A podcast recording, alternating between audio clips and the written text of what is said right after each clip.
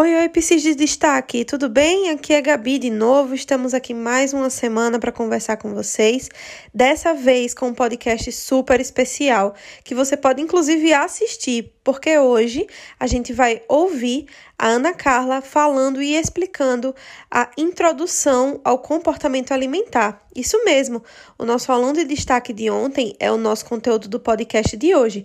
Então, se você tinha alguma dificuldade por conta de tempo, de não poder parar para assistir, a aula de ontem, agora você pode por aqui pelo nosso podcast. Então a gente espera que você curta muito e aprenda muito. Não esquece de curtir, comentar, compartilhar e colocar lá no nosso Instagram, arroba Psicologia em Destaque, que temas você gostaria que a gente trouxesse aqui no podcast, tá bom? Então espero que você curta muito e aprenda bastante também.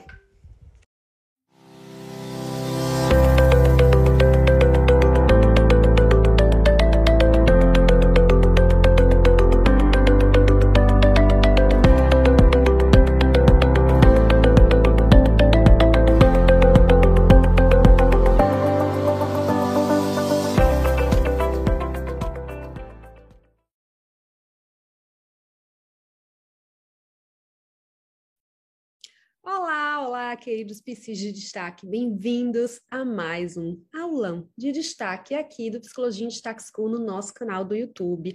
Se você estiver me escutando no podcast, bem-vindo aqui no nosso podcast para escutar essa aula, porque o nosso intuito é levar conhecimento para você aonde quer que você esteja seja aqui no YouTube me assistindo, seja no podcast me escutando. O que importa é que você pare um pouco para aprender né, e para captar esses conhecimentos de psicologia que a gente tenta trazer sempre aqui para vocês é, de forma gratuita para disseminar conteúdo de qualidade. E aí eu tinha feito uma enquete, né, lá no meu Instagram, e eu vi que muita gente gosta desse tema alimentar e gostaria que eu falasse mais sobre isso aqui. Então preparei uma aula curta, mais objetiva, para a gente falar um pouco mais sobre comportamento alimentar, visto que esse é um tema que gera tanta curiosidade, né, e que eu percebo também que gera até algumas dúvidas. Quando a gente fala de compulsão alimentar, de dificuldade alimentar ou de transtornos alimentares, tudo isso sempre vai estar conectado com questões multifatoriais. O que é que isso quer dizer?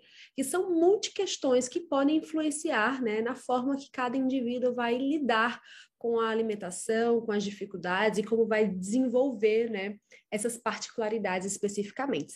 especificamente. Mas vamos falar aqui do comportamento alimentar em si, e eu acho que já vai clarear um pouquinho e abrir um pouco a ideia de vocês sobre essas questões, certo? Então, quem sou eu?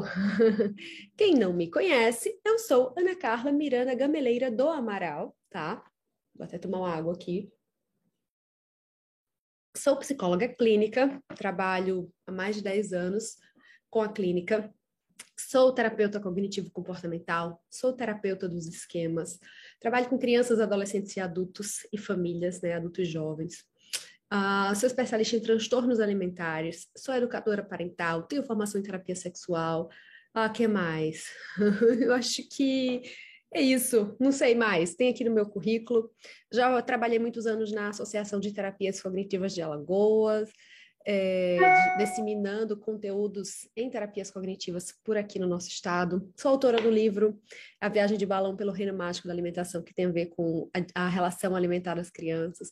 Então, esse universo da alimentação está sempre no meu radar, né? A gente vai ter um lançamento em breve com a editora Sinopsis também. É, então, esse, esse tema alimentar faz parte da minha vida. Eu trabalho com esse tema há muito tempo.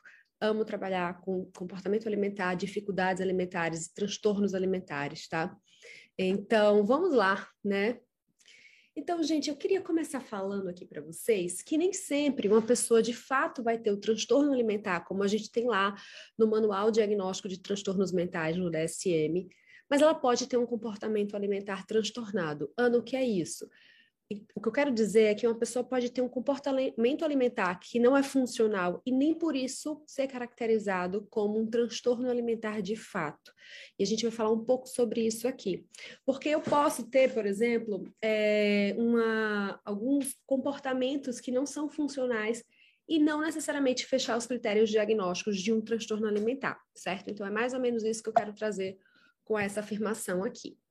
E aí, gente, o que danado é comportamento alimentar? Estou aqui falando, falando, mas o que, que danado é, né? Na verdade, é tudo que se refere aos aspectos psicológicos por trás da interação da pessoa com o alimento. É um conjunto de ações relacionadas ao alimento que envolve desde a escolha do alimento até a ingestão, bem como tudo é, que se relaciona com ele tá? Então, é um conjunto de cognições e afetos que regem as ações alimentares. Então, o meu comportamento alimentar vai desde a escolha do alimento, a relação que eu tenho, o que eu sinto em relação a esse alimento, o que eu penso em relação a esse alimento, como eu como e como eu procedo depois. Então, o meu comportamento alimentar tem a ver com a interação que eu estou tendo com o alimento, tem a ver com a significação que eu dou a esse alimento tem a ver com como eu me sinto em relação a esse alimento. Então, tudo que envolve né, essas ações relacionadas ao alimento, a gente chama de comportamento alimentar. Então, o processo né, da mudança do comportamento alimentar, ele nem sempre é simples. Vamos pensar, se eu tenho um comportamento alimentar que não é funcional, para dizer que eu faço uma restrição grande de número de alimentos, ou que eu é, tenho um episódio de compulsão alimentar, por exemplo, e eu preciso fazer uma mudança nesse padrão, nem sempre é tão fácil, né? Porque a gente vai precisar é, compreender que as mudanças de comportamento são entendidas como resultado de diversos processos de aprendizagem, ou seja, a gente vai ter que pensar em ensinar novos processos aos nossos pacientes, redirecionar o comportamento, reeducar esse comportamento. É, fazer novos tipos de reforçamentos, novos tipos de conexões para que esse paciente consiga se adaptar a novos comportamentos alimentares. Então, a gente precisa entender que os indivíduos só mudam seu comportamento quando eles estão de fato preparados para isso. Então, eu não consigo modificar um comportamento sem estar preparado para essa mudança. Por isso que a gente precisa avaliar com os nossos pacientes que têm demandas de comportamento alimentar transtornado, como que está essa prontidão para a mudança que esse paciente vai ter o quanto que ele está aberto e preparado para essa possível mudança de comportamento alimentar o quanto e como ele vai conseguir se engajar nesse processo de mudança de comportamento alimentar. Então, se eu preciso modificar um padrão de comportamento alimentar que não está funcional, seja em mim ou em um paciente, a gente precisa preparar esse paciente e deixá-lo com prontidão para essa mudança, senão a gente vai fraquejar. Então, a gente não pode imaginar que a mudança de padrão de comportamento alimentar vai acontecer no instalar de dedos. Leva um processo e um tempo até isso acontecer, porque a gente precisa estar prontos para essa mudança e abertos para essa mudança, certo? E como a gente bem sabe, nenhuma, nenhum comportamento novo vai acontecer sem estímulos. Se a gente precisa criar um novo hábito, um novo comportamento, a gente precisa de estímulo, ter estímulos e reforçadores para que esse novo comportamento aconteça. Isso acontece para criança que come demais, para criança que come de menos, para criança que tem TARI, para uma paciente é, anoréxica. A gente precisa entender que nenhum comportamento vai acontecer sem estímulo. Isso aqui é super importante da gente entender. E aí tem alguns termos que eu acho que também são importantes da gente compreender, por exemplo, como hábitos alimentares, né? Que é um tema que está dentro de comportamento alimentar, para a gente saber muito bem o que é cada coisa e não confundir. Ana, o que, é que são os hábitos alimentares? Né? Na verdade, os nossos hábitos alimentares são a resposta que nós temos frente aos nossos alimentos, ficando caracterizado pela repetição desse ato. Ou seja, eu repito sempre aquele padrão, então se torna um hábito, tá? Então eu tenho, sei lá, um hábito de comer um doce após o almoço. Então, um padrão que eu acabo trazendo de resposta e acaba se tornando um hábito. Então, eu tenho o hábito de comer salada no almoço. Eu tenho o hábito de comer raízes no jantar.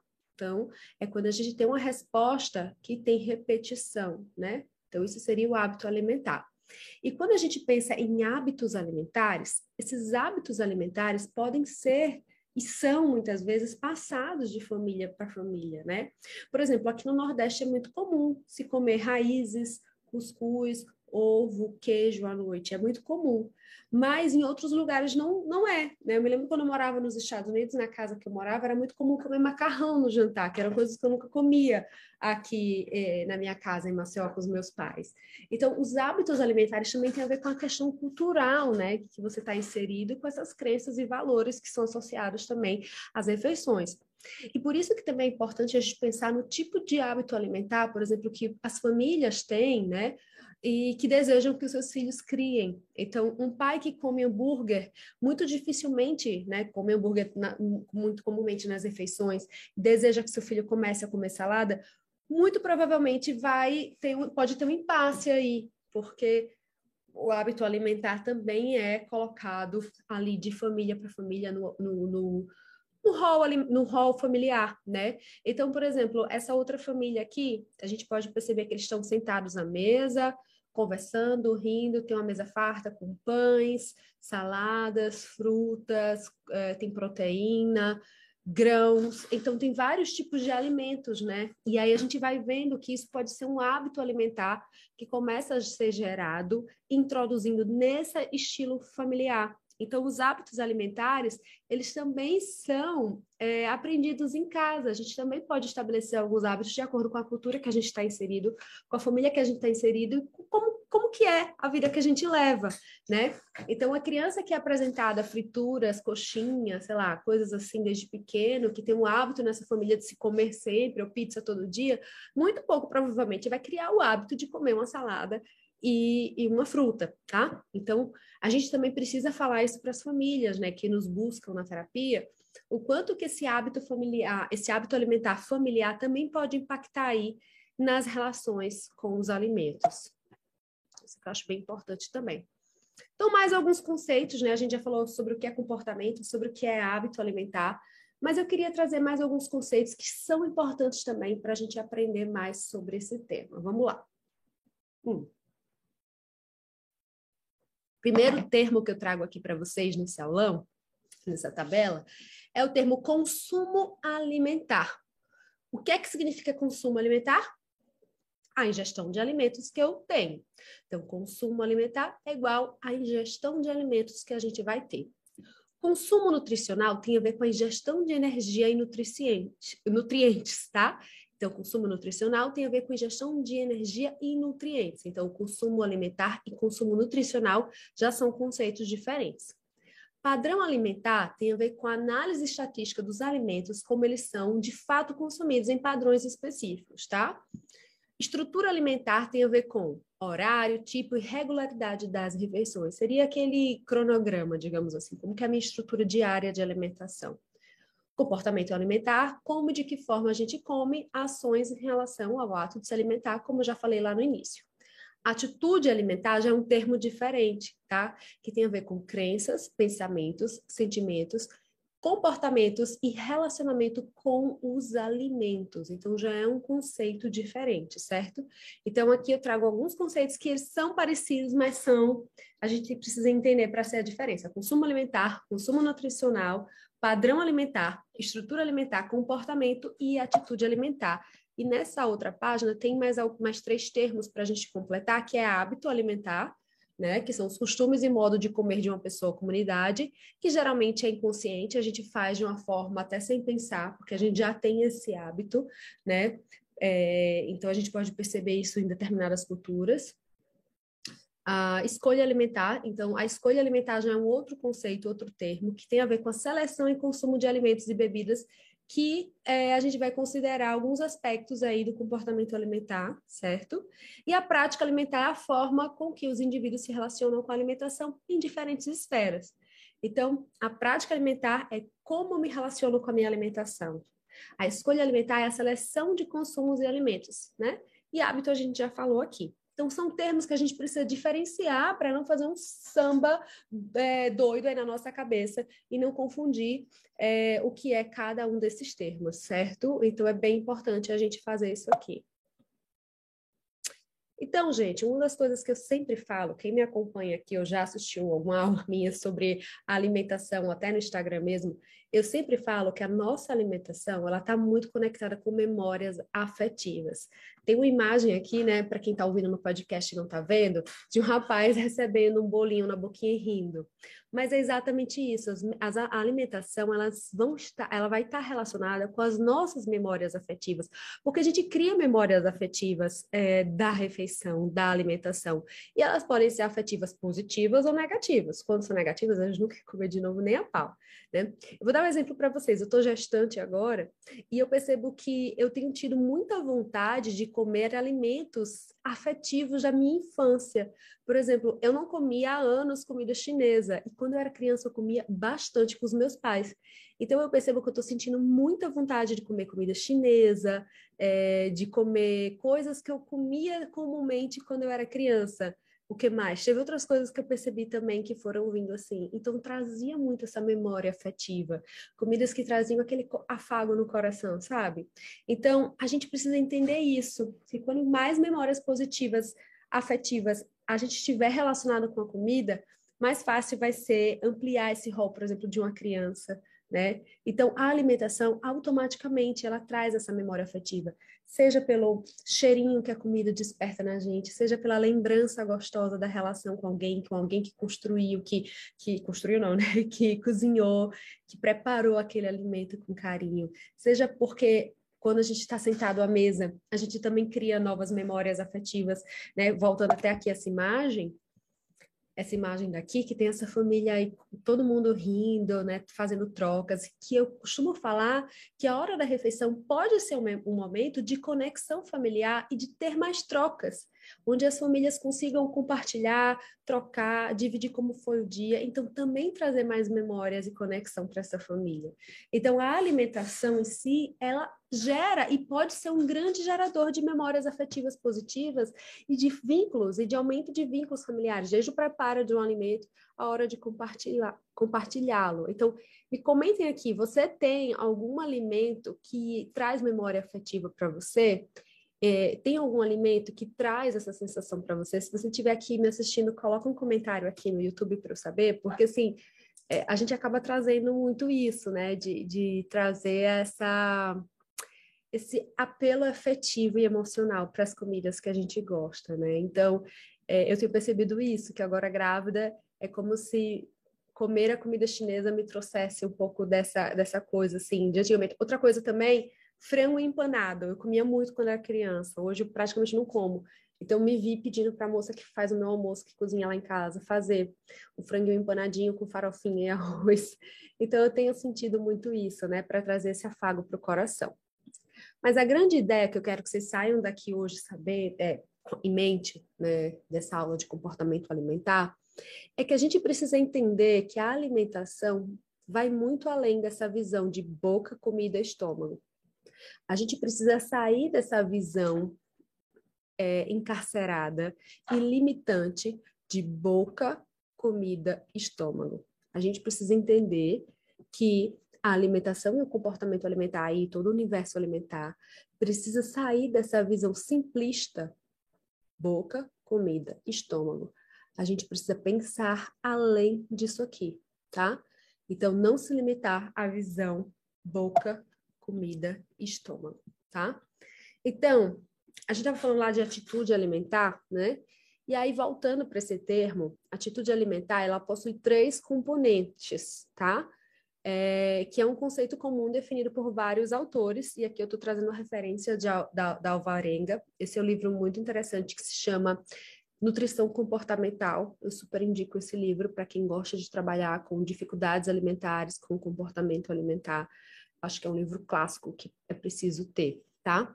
Mas a atitude alimentar possui três componentes básicos: o afetivo, o cognitivo e o volitivo. Ana, o que, que isso significa? Quando a gente pensa nesse componente afetivo, tem a ver com sentimentos, com humor e com as emoções que a gente associa ao alimento, que podem ser favoráveis ou desfavoráveis. Por exemplo, como eu falei para vocês, a comida chinesa e o frango empanado, eles trazem sensações boas para mim. Mas se eu pensar em fígado, ele já não me traz uma emoção tão confortável. Eu lembro que minha mãe dizia que eu tinha que comer quando era criança, eu não gostava. Então a memória afetiva não necessariamente é positiva, às vezes também pode ser uma memória afetiva negativa, tá? Por isso que a gente precisa ter muito cuidado em como esse ambiente alimentar aí é construído no entorno de uma criança, né? Ah, o componente cognitivo já tem a ver com as crenças e conhecimentos sobre o objeto, no caso, sobre a comida, sobre a refeição.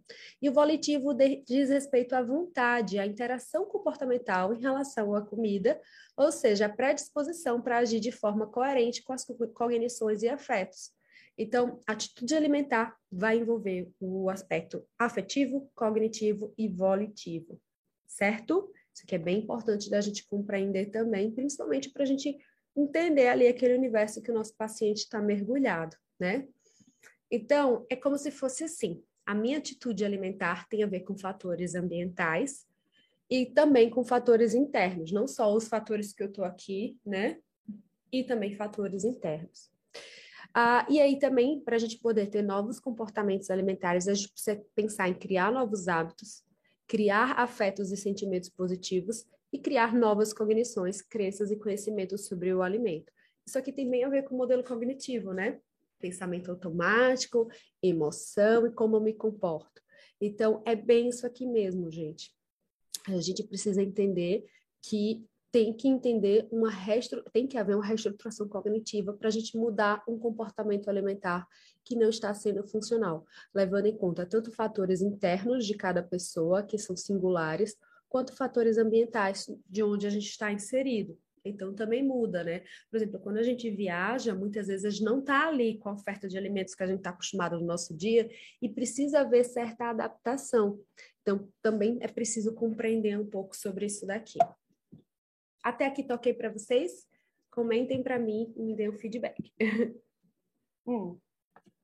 Então existem alguns comportamentos pré-ingestão e pré-deglutição de alimentos então, antes de eu pegar um alimento e eu começar a mastigar, ingerir, deglutir, eu preciso ter uma aproximação e aquisição, ou seja, eu preciso me aproximar de um alimento que eu vou ter essa aproximação por meio de uma seleção de preferências que eu já tenho. Então, por exemplo, eu almocei antes de gravar essa aula para vocês, almocei carne, salada e arroz. Por que que eu selecionei essa comida? Porque tem a ver com as preferências, com o tipo de comida que eu gosto de me alimentar durante a semana tá? Então, eu selecionei, eu me aproximei e eu tive uma aquisição daquele alimento e eu armazenei. Eu comi e armazenei. E depois vai começar a ingestão, né, da quantidade consumir, da, da quantidade que eu consumi, tá? Que tem a ver com a estrutura da refeição. E depois vão ver alguns aspectos pós-deglutição, que tem a ver com o meu metabolismo, com a digestão, a absorção e o armazenamento de nutrientes necessários, certo?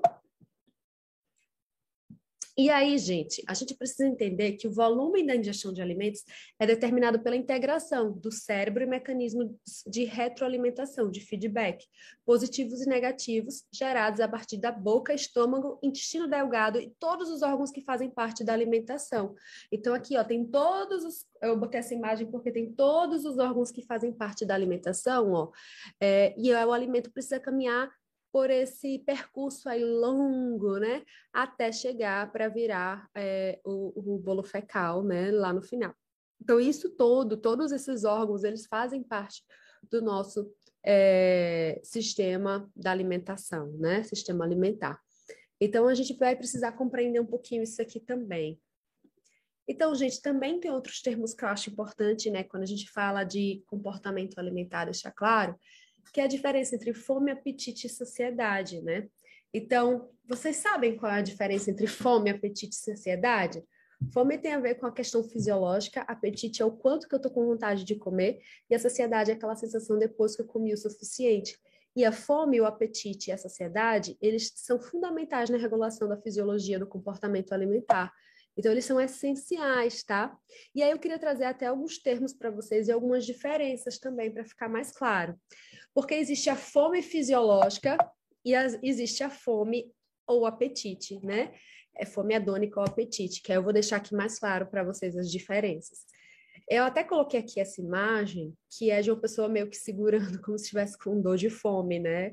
É, e a fome é uma sensação do corpo humano que resulta da ausência de alimentos por longos períodos, que leva a uma baixa do nível de energia do organismo para realizar seus processos vitais. Então, eu sinto fome quando o meu organismo precisa, né, de alimento e ele não está conseguindo ter energia suficiente porque eu estou com a baixa dessa energia, né? Então, a fome fisiológica não está relacionada com alimentos específicos, e é quando o corpo manda sinais, como dores de cabeça, dores de estômago, irritação, além de surgir gradualmente e a última refeição já ter sido feita há algum tempo. E, gente, essa questão da fome também é muito importante para a gente ensinar para as crianças, que às vezes tem crianças, ai, mãe, eu tô com fome de comer uma bolachinha então, não é fome, talvez seja apetite, desejo, alguma coisa assim. Porque a fome, de certo modo, é uma questão é, fisiológica mesmo, né? Então, ela não está relacionada com esses desejos em específico. Isso aqui é bem importante para a gente explicar para os nossos pacientes, porque todos esses pacientes, quando a gente vai trabalhar com comportamento alimentar, seja lá qual for o transtorno alimentar ou a dificuldade alimentar, a gente tem que deixar eles muito claros, muito, muito conscientes dos sinais de fome que cada corpo representa, porque os sinais de fome que meu corpo representa pode ser totalmente diferente dos seus, não totalmente, mas um pouco. Por exemplo, em geral, quando eu tô com fome, minha barriga ronca, eu não sinto dor de cabeça, mas muitas pessoas sentem, tá? Então, cada pessoa pode sentir, sentir algo, tem gente que fica mal-humorada, né? Tem até uns memes da, da, da comida que passa, né? Umas coisas assim. Então, acho que a gente vai precisar, junto com o nosso paciente em questão, analisar exatamente qual é o sinal de fome dele e deixar ele equipado com essas informações, principalmente quando a gente lida com criança, criança que tem dificuldade alimentar. Reconhecer os sinais de fome no corpinho faz parte do processo da psicoterapia em TCC, tá? Então, guardem isso aqui na cabecinha de vocês, que é muito importante a gente, junto com o nosso paciente, estudar quais são os sinais de fome que o corpo dele demonstra e como ele percebe que de fato ele sente fome, tá? E aí agora a gente vem para fome hedônica ou apetite, né? Que o apetite já é o desejo de comer algum alimento ou grupo de alimento do, do qual a gente se espera sentir satisfação e prazer. Fome fisiológica, claro que a gente pode sentir prazer com o alimento, mas o objetivo principal dela é trazer é, essa energia que o nosso organismo precisa. A fome ou apetite já está mais focada na sensação de satisfação e de prazer. Então, a fome está relacionada com a necessidade de comida. Eu como porque meu corpo precisa. Já o apetite tem a ver com desejo de comida, tá? Tem a ver com, tem a, ver com a, atra, a, a atratividade e com a palatabilidade o quanto aquele alimento é palatável para mim, o quanto que aquele sabor é interessante para mim, o quanto que é prazeroso de certo modo e o quanto que eu estou desejando comer isso. Então, mais uma vez, vim aqui para a grávida, que está tendo desejo de vez em quando.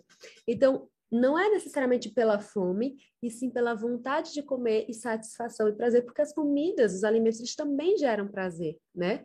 Então, acho que é bem importante também a gente identificar essa diferença e mostrar para os nossos pacientes a diferença entre fome fisiológica e fome de apetite. E além também desse termo de fome de apetite, tem um termo que eu acho super interessante, que é a gente fazer a diferença entre fome fisiológica e fome adjetivada. Sabe o que é fome adjetivada? Se você souber, coloca aqui para mim. Gente, fome fisiológica a gente já explicou o que é, mas a fome adjetivada é aquela fome que tem nome. Eu tô com fome de comer coisa gostosa. Eu tô com fome de comer brigadeiro. Eu tô com fome de comer comida chinesa. Eu tô com fome de comer patinho de caranguejo. Ai, tudo coisa que eu amo. É uma fome que tem nome. Fome adjetivada tem, tem relação com essa fome que a gente falou aqui antes, que é a fome hedônica ou apetite. Então, fome adjetivada é como se a gente desse um adjetivo à nossa fome, por isso que vem esse termo. Então, fome fisiológica é diferente de fome adjetivada. Ana, eu posso ter uma fome fisiológica junto com a adjetivada? Sim, eu posso estar morrendo de fome fisiológica e junto com a minha fome vir o meu apetite para comer algo específico, tá? Mas a gente precisa entender essa diferença, que fome adjetivada é uma fome que eu dou um nome, que eu dou um adjetivo. Então, essa fome que a gente dá nome, geralmente tem relação com o apetite, tá? Você que está aqui me assistindo, qual é a sua fome adjetivada? Eu já contei algumas das minhas. Eu tenho muita vontade de fome de comer doce, às vezes. É, e agora eu tô tendo muita fome de comer carboidrato na gestação. Conta aí para mim, vocês também, para eu saber quais são as fomes de vocês.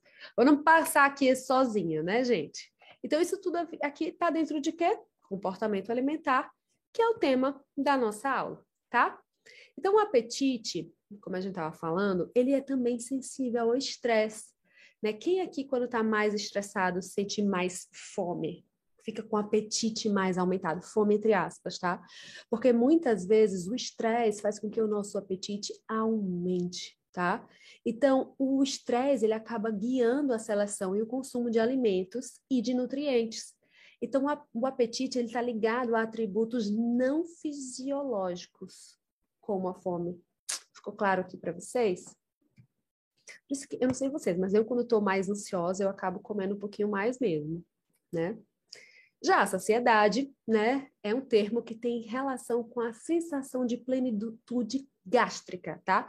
Com a perda da sensação de fome depois da refeição e é associada a uma sensação de bem-estar, mas é uma sensação de bem-estar diferente daquela ali do apetite, tá?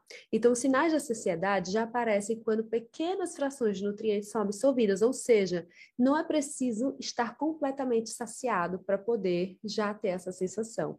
Como as pessoas falam, às vezes não é preciso estar cheio, né? Então, Parar de comer não depende apenas da cessação dos sinais metabólicos da fome, mas também de fenômenos psicossensoriais, cognitivo e neurohormonais, certo? Então, a saciedade e parar de comer não tem a ver só com a gente estar tá cheio, porque às vezes a gente está já satisfeito ali, parece que não cabe nada, ainda consegue comer, porque tem esses outros fenômenos que estão por trás, tá? Então, gente, outra questão também importante no comportamento alimentar são as nossas percepções olfativas e gustativas, né? É, porque, na verdade, elas não existem aí à toa, né? Como essa frase que está aí, não foram instauradas pela evolução para servir um hedonismo gratuito, tá? Elas participam de um processo complexo de alto valor adaptativo que guiam as nossas escolhas alimentares.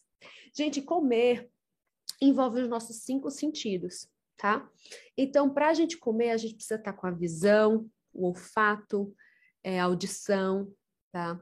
Tudo, tudo, os nossos cinco sentidos são ativados na hora de comer. E aí o cheiro e o sabor, eles também é, vão estar ali nessa comunicação toda da nossa alimentação. Eles são super importantes para a gente querer comer mais ou menos um certo tipo de alimento, certo? Então, gente, a intensidade no prazer com a alimentação varia de acordo com o nosso apetite, tá? Isso aqui também é um termo importante, simples, importante da gente entender. Então, a intensidade do prazer que a gente sente ao comer uma comida vai variar de acordo com o nosso apetite. E o prazer que a gente tem na alimentação, né, é, obtido na alimentação pelo conjunto das características sensoriais, parece estar no centro do desenvolvimento, manutenção e mudança dos hábitos alimentares e exerce um papel fundamental na escolha alimentar, sendo que o prazer em comer e o sabor são inseparáveis. Afinal, o sabor é apreciado ou não é. Ou seja, gente, o prazer que a gente sente, né, na alimentação vai ajudar a gente a mudanças de hábito. Por isso que às vezes é mais difícil criar o hábito de, de inserir um alimento que a gente não gosta.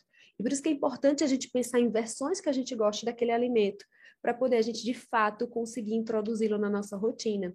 Porque se a gente quer mudar um hábito alimentar, a gente vai ter que também associar esse prazer em comer esse sabor, porque é impossível a gente começar a apreciar do nada um novo alimento. Né? Então, acho que a gente também precisa levar isso em consideração. Por isso que muitas vezes essas dietas extremamente restritivas, ou extremamente evitativas ou com poucos alimentos, elas fracassam, porque é como se não levasse em consideração o prazer e o sabor. E a gente precisa levar isso também em consideração, porque faz parte, faz parte do nosso processo, tá? Então, há alguns termos assim importantes. A gente começa a comer porque sente, sente fome, depois a gente começa a comer porque a gente quer comer, e depois a gente começa a comer porque é a hora de comer. Como assim, Ana Carla? A gente começa a comer porque sente fome. Quando a gente é bebê, a gente vai pedir pelo peito da nossa mãe para saciar a nossa fome.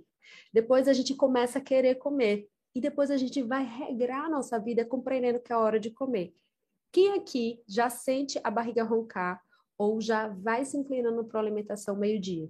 A gente criou esse, eu pelo menos criei esse hábito todo dia, meio-dia, 10 para meio-dia, meu organismo já está se organizando para alimentação. Então, a gente começa a disciplinar o nosso corpo a compreender que vão ter horas específicas para a gente comer e a gente vai esperar aquele alimento em horas específicas. É como se a gente também doutrinasse aí o nosso corpo em relação a esse comportamento alimentar e como lidar com o alimento. Então, é como se a gente fosse treinando o nosso corpo para as horas que vai ser esperado o alimento, tá? Então, alguns determinantes relacionados à escolha da comida que a gente vai ter. Então, tem determinantes que estão relacionados aos alimentos e tem alguns que estão relacionados à pessoa que irá comer. Então, os relacionados ao, ao alimento tem a ver com o quê? Sabor, aparência, valor nutricional, higiene, variedade, disponibilidade e preço. Ou seja, às vezes eu até quero comer uma salada, mas é tão difícil ter, na... um exemplo, tão difícil manter a salada na minha casa que acaba não tendo disponibilidade e às vezes não vai ser um determinante que vai fazer eu escolher comer isso no almoço. Hoje, por exemplo, eu almocei aqui na clínica. Eu trouxe minha comida de casa, arroz, salada e, e, e carne. Então, se não tivesse essa comida aqui, muito provavelmente eu teria que pedir, né? Ou eu comeria outra coisa. Então, teve a ver com a minha disponibilidade tá? Então, a aparência da comida, o valor nutricional também a gente pode pesar, né? O quanto que vai me trazer saúde. Algumas pessoas às vezes ficam pensando mais na caloria. Enfim, então isso aqui também são fatores que determinam como que eu vou me relacionar com os alimentos. E outros que têm a ver com fatores biológicos, né? Sexo, idade, estado é, nutricional, genética, mecanismos regulatórios inatos, estado fisiológico de fome e saciedade, e também aspectos psicossociais que têm a ver com a pessoa que vai comer cultura, religião, moralidade, classe social, renda, né? Porque a questão do preço e do dinheiro que a gente tem também influencia no que, que a gente vai comer com mais frequência, nível de escolaridade, de informação, é, pares da família, mídia, né? É, por exemplo, eu nunca tinha escutado aquelas balinhas gummy, não sei o que, de vitamina. Eu vejo na internet o povo falando disso. Então, talvez isso aí entrou no rol alimentar de algumas pessoas que tem a ver com a mídia, né? Preferências, crenças, tradições, acesso e disponibilidade. E essa questão cultural também é muito interessante, né? Se a gente for olhar na Ásia, eles têm como prato principal o arroz, peixe, enfim, muito, muito frequentemente. Então, isso também tem a ver com cultura, né? Em certas culturas tem outros alimentos que se comem mais, como eu falei aqui no Nordeste, a gente tem hábito de comer raízes no jantar. Então, tem também a ver com a cultura, o tipo de alimento que a gente vai escolher. Então, é importante a gente entender quais são os determinantes e porque quando a gente quer transformar o comportamento alimentar de um paciente nosso, quando a gente vai trabalhar em cima disso na sessão, a gente precisa entender quais são os determinantes é, que, que estão relacionados à escolha do alimento do nosso paciente, tanto em relação aos alimentos quanto em relação à própria pessoa. Então, a gente precisa entender isso aqui também para a gente trabalhar com comportamento alimentar na clínica, certo? E, gente, é, eu costumo, adoro essa frase, né, que fala que comer é muito mais do que escolher um alimento e dar para uma criança ou comer de fato, né? Comer e dar de comer reflete a nossa atitude e relacionamento com nós mesmos, com os outros e com a nossa história. Comer tem relação com autorrespeito, nossa conexão com os nossos corpos e compromisso com a vida. Acho essa frase linda, linda, linda. Então, comer tem a ver com nosso compromisso com a vida, porque é através da alimentação que a gente vai conseguir ter os nutrientes suficientes, né? Para a gente poder se desenvolver, para a gente estar saudável é, e para tantas coisas. Então, gente, o comer é tão importante, e eu acho que às vezes o comer é negligenciado na nossa cultura, não sei o que vocês acham, principalmente quando a gente vem com essa cultura dos corpos perfeitos, dos ideais, né, de beleza, que é como se a comida fosse às vezes até demonizada ou vista de uma forma muito negativa e não como algo que está ali para nos servir, trazer saúde e trazer qualidade de vida e também nos dar prazer. Então acho que a gente também precisa modificar a nossa própria visão em relação à alimentação, que às vezes é algo punitivo ou algo que é também é uma vitória, vou conquistar com comida. Então eu acho que a chave de tudo é sempre o equilíbrio e a gente compreender os nossos limites é, e também o que o nosso corpo precisa, né? Respeitar o nosso corpo, acho que é a chave de tudo. E, gente, era esse o papo que eu queria ter com vocês, né? Uma introdução ao comportamento alimentar. Quero saber o que vocês acharam. Vocês gostam de aulas assim curtinhas, objetivas, de temas específicos, tá? É, e eu quero aproveitar para agradecer a todos vocês que estavam aqui, né? Que acompanham o Psicologia em Destaque. Aproveitem e se inscrevam aqui no meu canal, tá? Que é importante para a gente. Dê um like, comentário, isso tudo é muito importante para a gente. Eu sei que às vezes não dá trabalho nenhum aí para vocês, mas para a gente é bem relevante. E sigam nos acompanhando no Instagram, Psicologia em Destaque da Clínica Psicologia em Destaque, o nosso podcast que é fantástico, sou apaixonada, que nosso YouTube, nosso site está. E a gente também tem as playlists no Spotify. Acompanhe todo o nosso conteúdo. A gente é, produz conteúdo gratuitamente, diariamente para vocês em psicologia, porque a gente acredita numa psicologia de alto nível é, e uma psicologia que seja dividida, certo? Então, muito obrigada a todos. É, vou estar aqui respondendo os recados de vocês. Qualquer dúvida é só falar. Então, o objetivo da aula de hoje era trazer uma introdução ao comportamento alimentar. Espero que tenham gostado. Super beijo e até o nosso próximo aulão de destaque.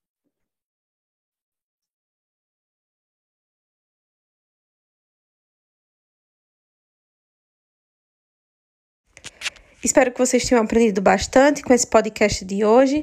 Qualquer coisa, deixa pra gente lá no arroba Psicologia em Destaque. Curte muito, compartilha. É muito importante pra gente saber se vocês estão gostando do nosso conteúdo, tá bom? Então, até a próxima semana e um bom início de carnaval, né? A gente se encontra.